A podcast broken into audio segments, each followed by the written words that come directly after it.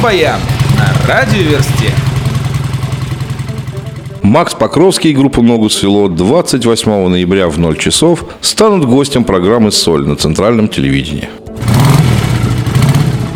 В прошлую пятницу в «Известия холле» группа «Калинов мост» отметила свое 30-летие концертом «Тридесятое царство». 19 ноября в московском клубе «Москва» группа «Табаско Бенд» представила свой новый альбом «Рок-н-ролл навсегда». Как и всегда на концертах этого коллектива было море драйва, положительных эмоций и, конечно же, рок-н-ролла. Так что название альбома и творчество табасканцев вполне гармонируют друг с другом. Группа FPG, работающая в стиле панк-рок, выпустили клип на свою версию композиции группы «Калинов мост» «Красные собаки».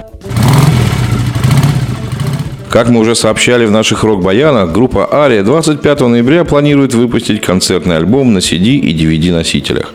На днях музыканты выпустили клип на композицию «Тарера», которую исполнили Михаил Житников в паре с бывшим вокалистом группы Валерием Кипеловым. А основному составу ассистировали музыканты ранних составов «Арии» Али Грановский, Сергей Терентьев, Сергей Маврин. Видео войдет в концертный DVD группы. Группа Kill Engage, играющая в стиле металкор, выпустили видеоклип на композицию Cut Me Loose. Видели, как человек горит в обратную сторону? Нет? Смотрите в клипе. Рок-баян на радиоверсте.